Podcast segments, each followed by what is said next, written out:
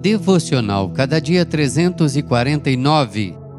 Mensagem de hoje: Jesus, o Verbo encarnado. João capítulo 1, versos 10 a 14. E o Verbo se fez carne e habitou entre nós, cheio de graça e de verdade. E vimos a sua glória, glória como do unigênito do Pai. João 1, 14. Atanásio foi o grande campeão da ortodoxia no século IV depois de Cristo. Ele derrotou as heréticas teses de Ário no Concílio de Nicéia em 325 depois de Cristo. Ele escreveu um livro sobre encarnação, afirmando que aqui está o maior mistério do cristianismo.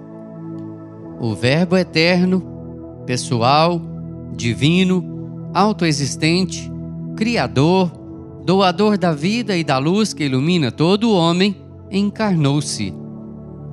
Ele se esvaziou. Sendo transcendente, tornou-se imanente. Sendo Deus, se fez homem. Sendo rico, se fez pobre. Sendo bendito e santo, se fez maldição e pecado. Ele veio para habitar entre nós, vestindo a nossa pele pisando o nosso chão, comendo o nosso pão, bebendo a nossa água, sentindo a nossa dor e chorando a nossa lágrima. Ele morreu pelos nossos pecados.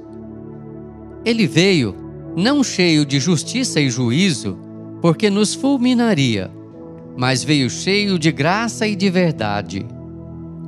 Ele nos apanhou sujos, contaminados, arruinados depravados, condenados e mortos em nossos delitos e pecados.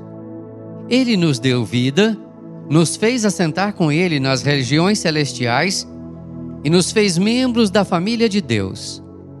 Nele estava a plenitude da glória de Deus, pois Ele é a exata expressão do ser de Deus. Ele é o resplendor da glória.